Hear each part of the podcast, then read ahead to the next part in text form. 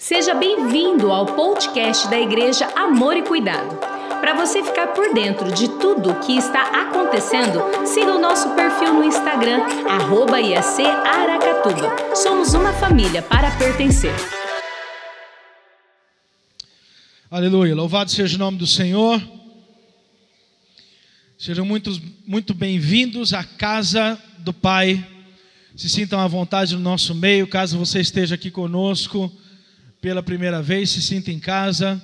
Nós queremos receber você de forma a alegrar o coração do Pai e que você se sinta bem e seja a primeira de muitas vezes que você estará aqui, porque essa manhã você tem um encontro marcado com Jesus.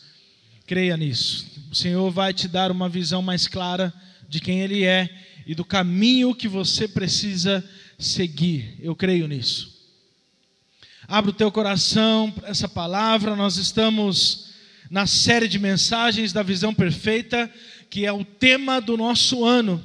Versículo base, Daniel 9, 23b. Por isso, preste atenção à mensagem para entender a visão. Estamos entendendo o que significa, o que será o tema desse ano, o que vai nortear as nossas vidas como igreja durante o ano de 2020 sobre visão perfeita. Está ligado a enxergar claramente o alvo que precisa ser atingido. E se nós enxergamos bem o nosso alvo, nós poupamos esforço, energia. Eu creio, se eu perguntar aqui se alguém gosta de perder tempo na vida, ninguém gosta, não é verdade? Todo mundo quer ganhar tempo, ainda mais nos nossos dias. Hoje em dia, se você perde uns minutos, já fica desesperado. O tempo hoje está precioso. E assim é também para com as coisas do Senhor. Nós, igreja do Senhor, precisamos entender que não podemos perder tempo. Temos uma grande obra para realizar aqui na terra, diga amém. Temos uma grande obra para realizar na nossa cidade. E não podemos perder tempo. E muitas vezes estamos gastando nosso, nossa energia com coisas que não convêm, que não agrega, que não vai nos levar a lugar nenhum. Isso tem a ver com ter a visão perfeita.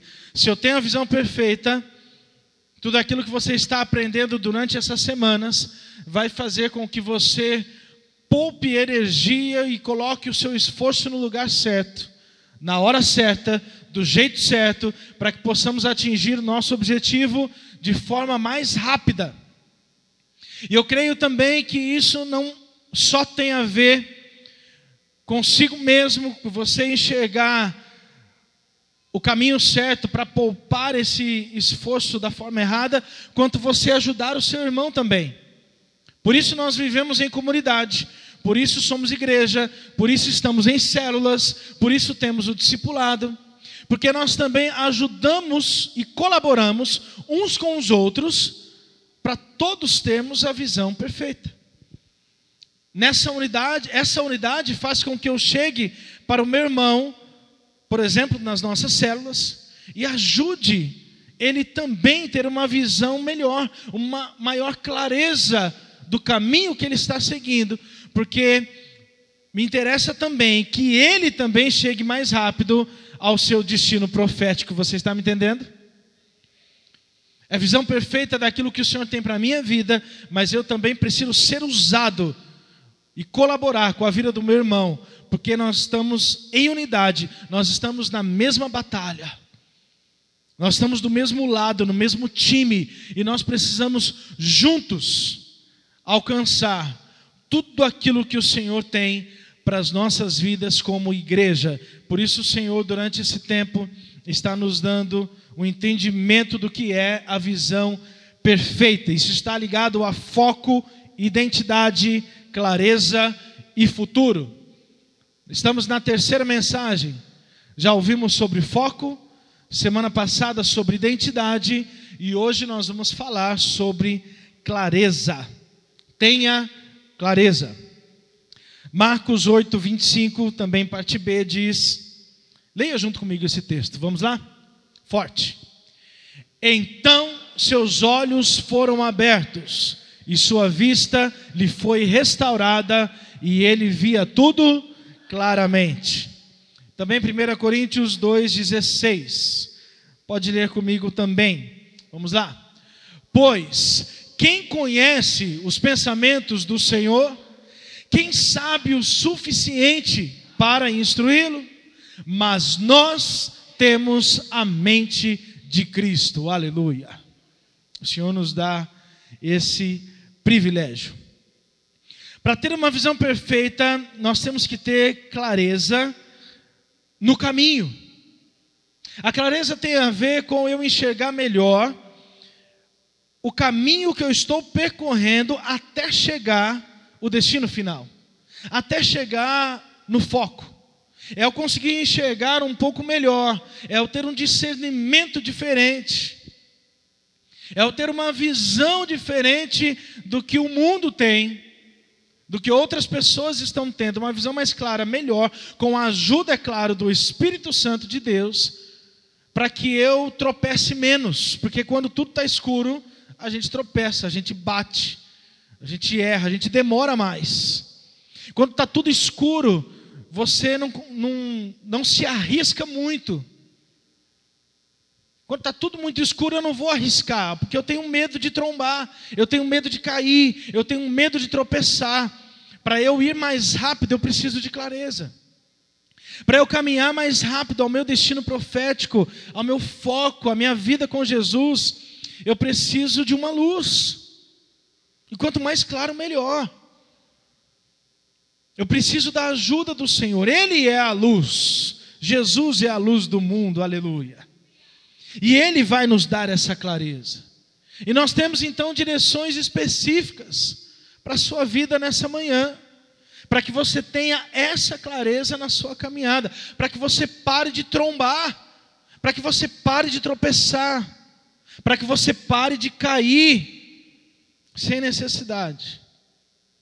O Senhor quer trazer uma clareza maior para a sua vida, para que você erre menos, para que você tropece menos.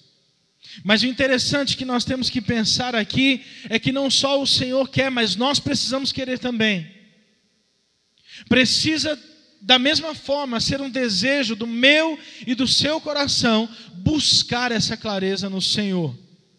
Temos uma definição aqui de clareza: clareza é, qualidade do que é claro inteligível, limpidez, transparência, qualidade visual que permite distinguir bem os objetos, compreensão, percepção, entendimento. Também clareza é ter facilidade para compreender, percepção aguçada, entendimento, clareza de pensamento, ou seja, enxergar sem obstáculos. Discernir muito bem no mundo espiritual, ter entendimento e discernimento espiritual. Como eu disse, nós precisamos buscar essa clareza e dizer para o Senhor que nós queremos, que nós buscamos. E tem um texto muito interessante para nós já pensarmos sobre isso. Está lá em Marcos capítulo 8 também, a partir do versículo 22. Acompanhe comigo esse texto, se quiser abrir a sua Bíblia da mesma forma. Diz assim: Eles foram para Betsaida. E algumas pessoas trouxeram um cego a Jesus, suplicando-lhe que tocasse nele. Ele tomou o cego pela mão e o levou para fora do povoado. Depois de cuspir nos olhos do homem e impor-lhe as mãos, Jesus perguntou: Você está vendo alguma coisa? Ele levantou os olhos e disse: Eu vejo pessoas, elas parecem árvores andando. Mais uma vez, Jesus colocou as mãos sobre os olhos do homem. Então seus olhos foram abertos e sua vista lhe foi restaurada, e ele via tudo claramente. É interessante nós percebemos que nós precisamos querer, nós precisamos buscar sempre um toque a mais de Jesus. Nós vemos aqui nessa história que o Senhor orou duas vezes. Diferente de outras situações, de outras curas, de outros milagres que Jesus fez, que era instantâneo. Que ele orava uma vez, impunha, mão, impunha as suas mãos uma vez, e o milagre já acontecia. Aqui não tem a ver com o tamanho do poder do Senhor. A aplicação aqui para mim e para você é, é, o desejo, a vontade que você tem de não parar no meio do caminho e ter somente, vamos dizer assim, uma meia cura na sua vida. O toque que parou pela metade na sua vida. O quanto você deseja algo a mais, porque você já recebeu o toque do Senhor um dia na sua vida. Mas de repente veio aquele conformismo de que ah, já está bom, porque antes eu não enxergava nada, agora pelo menos eu enxergo embaçado. Quando na verdade a vontade de Deus, a vontade de Jesus para as nossas vidas é nos dar uma cura completa. É fazer você enxergar de uma forma perfeita é não acender simplesmente a meia luz, porque a meia luz faz com que a gente enxergue só um pouquinho. Mas Ele quer deixar claro a nossa visão para que a gente enxergue perfeitamente. Mas quantas vezes as lentes do conformismo estão em mim e em você? E a gente recebe um toque especial do Senhor. E aquilo fala tanto conosco, a gente se alegra e fala: Nossa, eu não enxergava nada, agora não está perfeito ainda, mas está bom já do jeito que está, e eu agradeço o Senhor e vou embora. E Jesus estava esperando você pedir o segundo toque. Jesus estava esperando você olhar para ele e falar assim: Senhor, tá bom, mas eu quero um pouco a mais. E muitas vezes nós paramos porque nós temos medo desse algo a mais, ou a gente acha que não precisa, que já está ok. Qual foi a sua última experiência com o Espírito Santo? Tem pessoas que falam assim: eu tive uma experiência demais, meados de 1968. E eu pergunto, e de lá para cá? Qual foi a última vez que você teve uma experiência com o Senhor?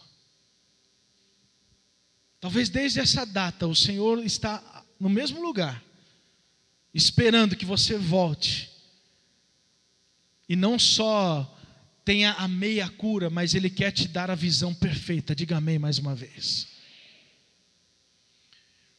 Isso depende de mim e de você de buscar. Quantas pessoas talvez estejam nesse lugar, ou quantas pessoas que talvez você conheça, que, por exemplo, passou por um face a face, e teve um toque extraordinário do Senhor naquele lugar, mas hoje já não estão mais como estavam, talvez nem na igreja estão mais. Receberam um primeiro toque do Senhor, mas o Senhor precisava ainda desembaçar um pouco mais. Porque lá ele teve um pouco mais de clareza, e ele tomou decisões importantes. Falou que iria viver na casa do Senhor. Mas ainda faltava um pouco, a visão ainda estava um pouco embaçada. E quando descobriu isso, ao invés de pedir, voltar na casa do Senhor para pedir um segundo toque, algo a mais do Senhor, do sobrenatural de Deus, colocou as lentes do conformismo, achou que já estava bom do jeito que estava, e talvez hoje já nem esteja mais no nosso meio. Ou até está aqui, mas já não está mais sentindo queimar dentro do coração aquilo que você sentiu lá no face a face. Nós precisamos querer, precisa ser um desejo do nosso coração, essa clareza que só o Espírito Santo de Deus pode trazer nas nossas vidas. Vença o conformismo, clame por mais. Clame por mais. Talvez é amanhã de você fazer isso, de você clamar por algo a mais de Deus. Vencer aquele conformismo, aquela ideia de que já está bom do jeito que está. nós aprendemos que com Jesus nunca se esgota, ele é fonte inesgotável. Sempre tem algo a mais que ele quer trazer para as nossas vidas. Nunca dá para dizer na nossa vida com Jesus que aonde nós chegamos já é o suficiente. Sempre quando nós damos um passo a mais, ele mostra que ele tem algo além ainda para poder trabalhar nas nossas vidas. Nós precisamos vencer esse conformismo, clamar sempre por mais do Senhor nas nossas vidas. Eu quero trazer então três apontamentos para que você saia daqui enxergando melhor, com a clareza que só o Espírito Santo pode trazer para mim e para a sua vida. Você está preparado? Amém? Então, abra o seu coração. Primeiro ponto, para enxergar com clareza, você precisa ter posicionamento.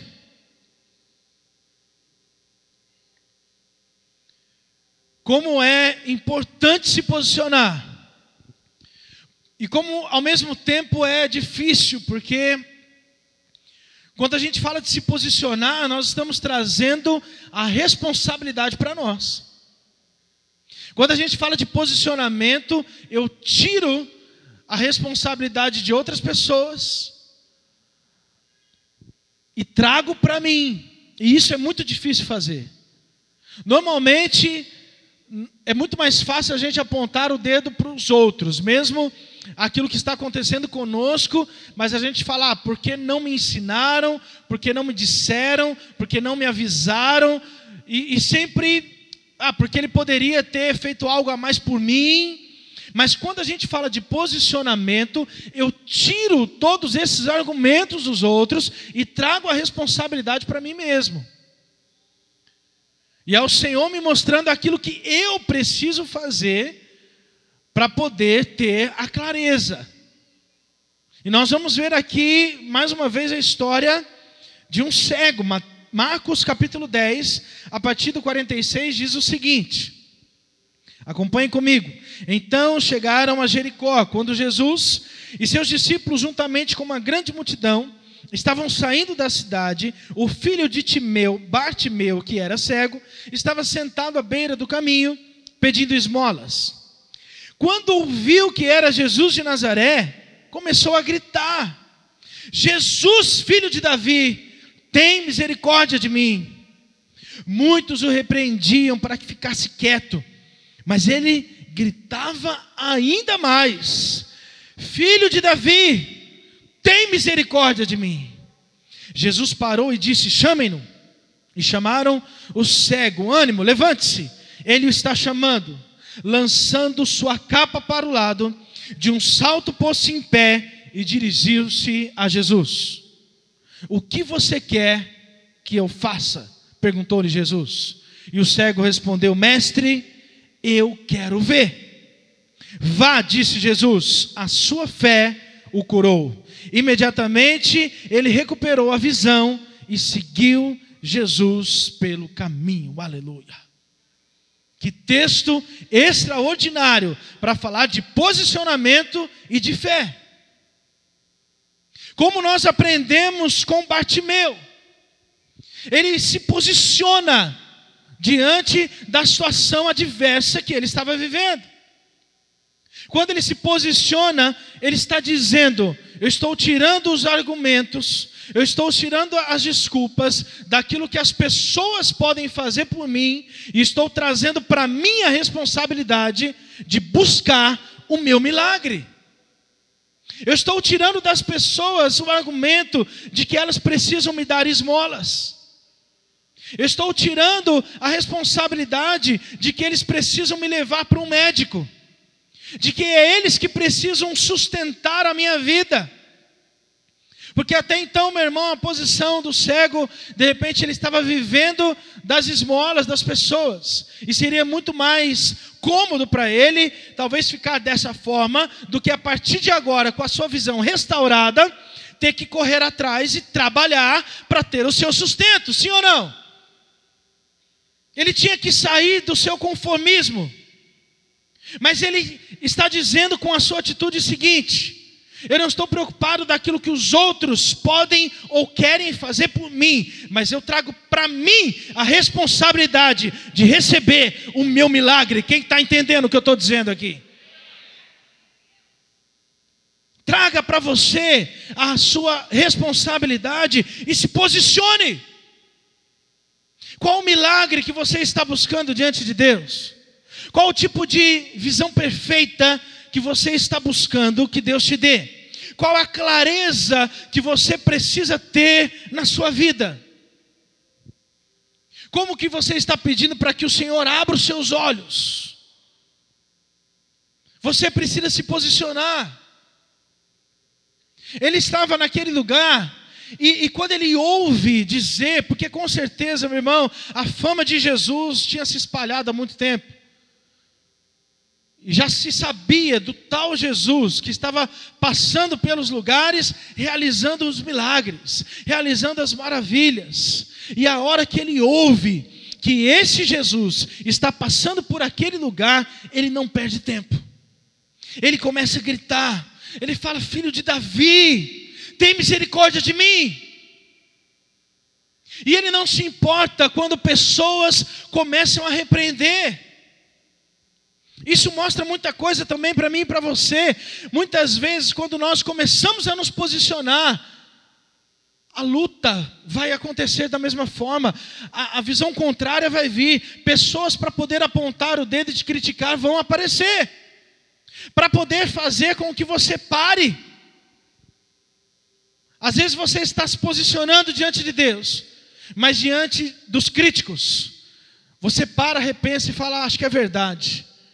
Até parece que Deus vai me ouvir. Eu não sou nada, eu estou mendigando, sou cego, não consigo fazer nada, não tenho uma visão clara de nada na minha vida. E essas pessoas que estão me criticando, eu acho que elas estão é com a razão, porque esse Deus não vai me ouvir.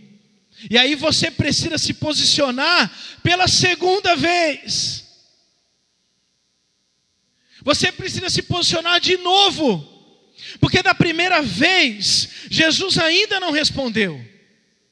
Da primeira vez, do primeiro posicionamento, a única coisa que você ouviu foram vozes contrárias. Mas nós aprendemos aqui que o posicionamento ele não para na nossa primeira atitude, ele precisa de uma segunda atitude. Eu preciso me posicionar pela segunda vez. Eu preciso falar de novo, eu preciso gritar de novo, porque uma hora Jesus vai me responder. Porque vai ter um momento que Jesus vai parar, vai olhar para mim e vai falar assim: pode trazer aqui, chegou a hora do seu milagre. Nós precisamos nos posicionar. Você precisa exercer a sua fé. Porque Jesus, na hora do milagre, ele olha para o cego e diz: A sua fé te curou.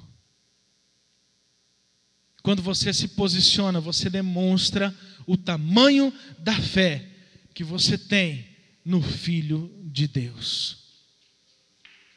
E então você terá uma clareza maior, uma visão mais clara da sua caminhada.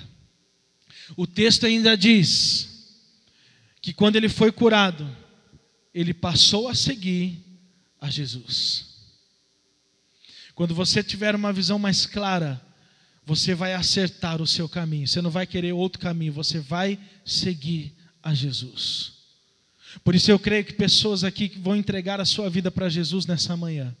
Pessoas que vão, estão aqui com o coração queimando, se rasgando, querendo gritar por ajuda, por misericórdia de Deus. Eu quero te dizer, Ele está ouvindo o seu clamor.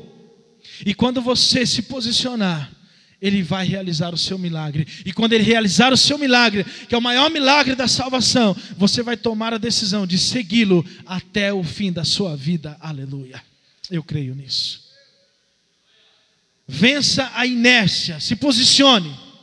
Quem não sabe com clareza o que quer, corre o risco de nunca ter nada.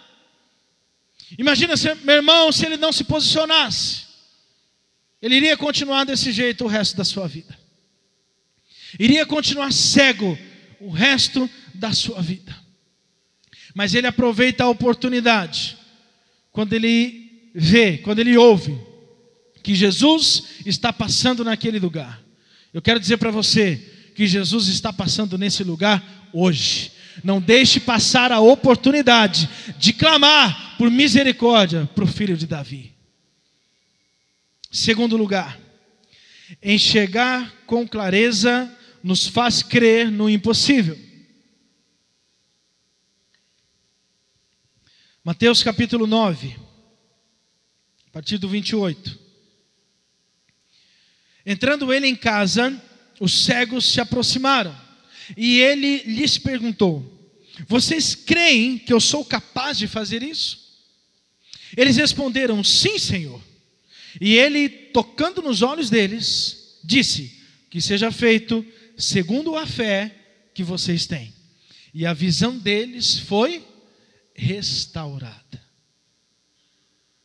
Mais um milagre de visão. Aqui é interessante nós enxergarmos que o Senhor Jesus, ele não tem um padrão para realizar curas e milagres. É do jeito dele, da forma dele, na hora dele. Por isso você precisa crer. No milagre de Bartimeu, fala que ele cuspiu nos olhos. Isso não significa hoje que quando você for orar por cura, você precisa cuspir em alguém. O que acontece é que o Senhor Jesus ele nos mostra que o poder não está na forma, mas está nele. Não tem a ver a forma, o jeito de se fazer. A questão é quem está fazendo o milagre. Ele usa, creio que de uma forma proposital, várias formas de curar. E aqui ele pergunta se ele crê. Porque com certeza aos olhos dele era algo impossível. Com certeza aos olhos de quem estava ao redor, daqueles que estavam acompanhando, a multidão que sempre estava com Jesus. E sempre Jesus está querendo gerar fé no coração das pessoas. E aqui ele faz de uma forma diferente. Ele fala: Mas você está crendo de verdade? Porque se não crer, não adianta. Você crê no impossível? Você crê de verdade que eu tenho poder para isso? Você sabe, na verdade, quem sou? Essa pergunta é para você hoje. Daquilo que você está clamando, daquilo que você está pedindo para o Senhor, você crê de verdade? Ah, mas parece impossível. Eu vou perguntar de novo: você crê que Ele é capaz? Você crê, na verdade, que Ele é o Deus do impossível? Que Ele pode todas as coisas, que com Ele não tem essa conversa de câncer, que com Ele não tem é, nada de AIDS, de qualquer outra coisa que pode parecer impossível aos olhos do homem, é, qualquer outra doença que possa parecer incurável.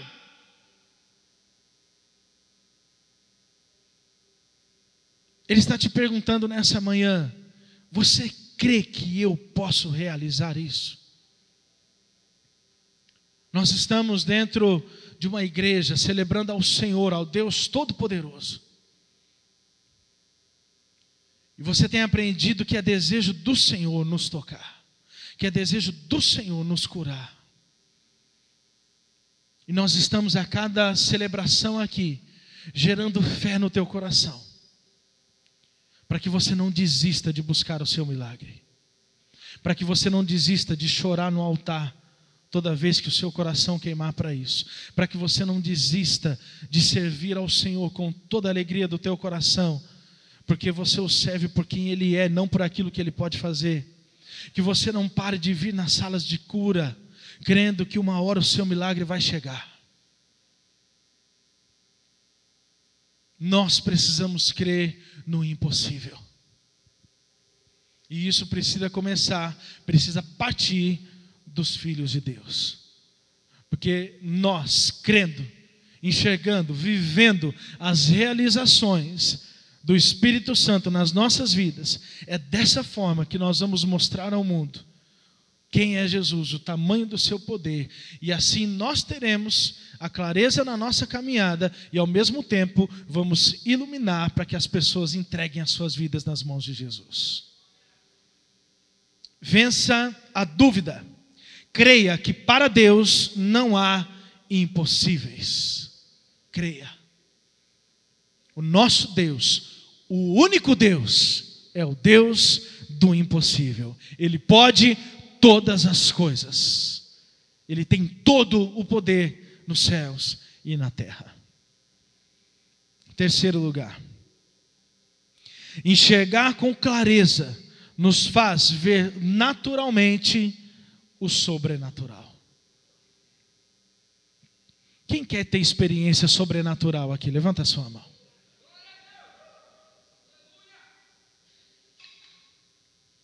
Se é desejo do teu coração, meu irmão, eu creio que o Senhor vai te dar uma experiência. Para aqueles que querem talvez uma experiência pela primeira vez, ou aqueles que já tiveram, mas têm essa fome, esse desejo de ter mais. Tem um amigo ontem que me procurou no nosso ministério lá do futebol, e ele quis abrir o coração comigo, dizendo: Pastor, eu tive uma experiência simples, mas como eu nunca senti na minha vida. Ele disse o seguinte: eu não me lembrava, eu nem sei se ele está aqui hoje. Se tiver, quiser levantar a mão aí, filhão. Mas acho que não. Mas ele disse o seguinte: olha, eu não me lembrava que pela manhã, quando eu acordei, eu tinha pedido para o Senhor para que eu pudesse sentir o abraço dele. Eu pedi isso pela manhã, saí para o trabalho, e me esqueci. E ele está no mês que ele está cobrindo o turno, ele está trabalhando o dia inteiro, desde manhãzinha até 10 horas da noite. E ele saiu 10 horas da noite, foi comer alguma coisa, chegou na lanchonete e encontrou um dos pastores da nossa igreja. E um dos pastores da nossa igreja, quando o encontrou, conhecia ele, disse o seguinte: Vem cá. E deu um abraço apertado, de quase 10 minutos. Ele falou assim: Eu nunca senti na minha vida o que eu senti naquele abraço. Só depois que eu fui lembrar o que eu tinha pedido para Jesus de manhã quando eu saí de casa. Falou: Eu nunca mais vou me esquecer disso. Foi a maior experiência da minha vida. Algo tão simples, mas esse significado foi tão forte para ele, foi algo, sim, sobrenatural. Porque era algo que ele só tinha conversado com o Senhor. E o Senhor usa a vida de uma pessoa para poder atender o desejo do nosso coração. O que, que você tem buscado, o que você tem pedido para o Senhor na sua vida de forma sobrenatural, para que Ele abra os seus olhos espirituais, para que você enxergue melhor, para que você saiba que você não está sozinho? Olha só o que diz esse texto. 2 Reis capítulo 6, de 15 a 17. Diz assim: O servo do homem de Deus levantou-se bem cedo pela manhã, e quando saía, viu que uma tropa com cavalos e carros de guerra haviam cercado a cidade. Então ele exclamou: Ah, meu senhor, o que faremos? Então o profeta respondeu: Não tenha medo, aqueles que estão conosco são mais numerosos do que eles. E Eliseu orou: Senhor, abre os olhos dele, para que ele veja. Então o Senhor abriu os olhos do rapaz, que olhou e viu as colinas cheias de cavalos e carros de fogo ao redor de Eliseu. Aleluia. Meu Deus. O Senhor quer abrir seus olhos nessa manhã mesmo diante de lutas, de, de batalhas, de, de guerras, de dificuldades que você possa estar passando, de situações difíceis, complicadas na sua vida, que talvez você não esteja enxergando uma saída. O Senhor, de repente, está enviando um, um profeta na sua vida hoje, alguém para poder abrir os seus olhos, orar por você, te dar um abraço e falar assim: Ei, fica tranquilo. Presta atenção. Olha de novo. Presta atenção, porque muito mais aqueles que estão do nosso lado do que os que estão do lado contrário. Muito mais aqueles que estão do lado de Jesus, no time que ganha, do Senhor dos Exércitos, do que aqueles que querem te destruir. do que aqueles que querem acabar com a sua vida. Maior é o que está em nós do que aquele que está no mundo. Tem pessoas que valorizam demais Satanás e seus demônios. Falam o tempo todo: eu estou sendo perseguido, eu estou sendo perseguido, ele vai me derrubar, eu tenho que tomar cuidado. Meu irmão, é o Espírito Santo que está em você. Se é Jesus que está com você, se é o Espírito que habita na sua vida, e você toma posse, se posiciona e sabe quem você é, da sua identidade, Satanás vai vir, mas ele vai bater e vai voltar porque ele não tem autoridade sobre a sua vida. Porque quem controla, quem governa você, as suas ações, é o Espírito de Deus.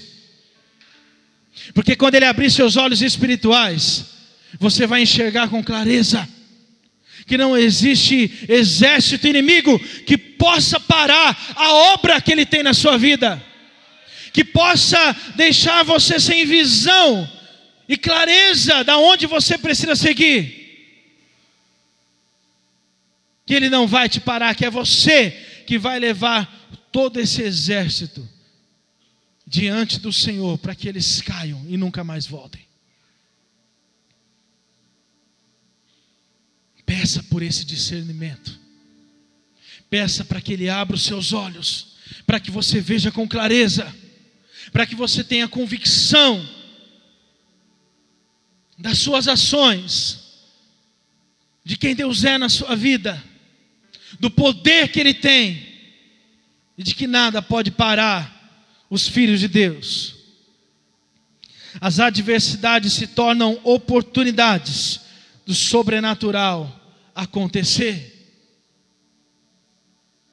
Quando passamos pela dificuldade, pelo deserto, pelas adversidades, a palavra fala que na verdade nós temos é que glorificar o Senhor por elas. Porque elas que vão nos forjar, elas que nos darão oportunidade de enxergar o milagre do Senhor. Elas que nos darão o privilégio de ter os olhos abertos e o discernimento para poder enxergar que a força não vem de nós, mas vem dele. Então não reclame da adversidade, não murmure, agradeça o Senhor, fala: Senhor, está difícil, mas eu vou passar por ela, porque maior é o que está em mim do que aquele que está no mundo. Você precisa trocar as suas lentes da murmuração, do engano, de enxergar somente aquilo que o inimigo está fazendo e não aquilo que o Senhor pode fazer. Nós precisamos tomar cuidado para não ser como aqueles espias enviados por Moisés na terra prometida, que de doze, dez voltaram com a lente do, do engano. Somente dois enxergaram da forma certa, e esses dez, além de enxergar da forma errada, ainda incentivaram os outros também a não crer. Motivaram e fizeram com que todos tivessem a visão distorcida. Só dois tiveram a visão perfeita. Só dois tinham a visão clara daquilo que poderia acontecer. Só dois falaram assim: gente, presta atenção, acabamos de ser libertos do Egito. Gente, presta atenção, não lembra aquilo que nós acabamos de ver lá no, no mar se abrindo na nossa frente? Não lembra da onde o Senhor nos tirou? Vocês não estão se lembrando da experiência que tivemos há pouco com Deus, falando conosco aqui, já no deserto? Não estão se atentando em toda a provisão, em todo o cuidado, em todo o zelo que Ele está tendo conosco. Vocês acham que com tudo aquilo que Ele já fez por nós, que Ele não vai nos livrar desse povo que está na nossa terra? Mas somente dois tinham uma visão clara. Que não seja você aquele que tem a visão embaçada ainda, que não seja você aquele que vai influenciar de forma negativa, para que as pessoas não avancem, mas que sejamos, eu e você, como Josué e Caleb, que são, foram homens de Deus, que a palavra por um momento fala que tinha um outro espírito, cria de forma diferente, enxergava de forma diferente, porque conhecia o Deus verdadeiro. Porque sabia o tamanho do poder de Deus e aquilo que ele poderia, que ele iria fazer através daquele povo. Deus quer abrir seus olhos para ver grandes coisas. Você vai ver o sobrenatural. Eu vou falar mais uma vez que só alguns creram aqui. Deus quer abrir seus olhos para ver grandes coisas. Você vai ver o sobrenatural. Você pode ouvir mais podcasts como este nesta plataforma. Até o próximo.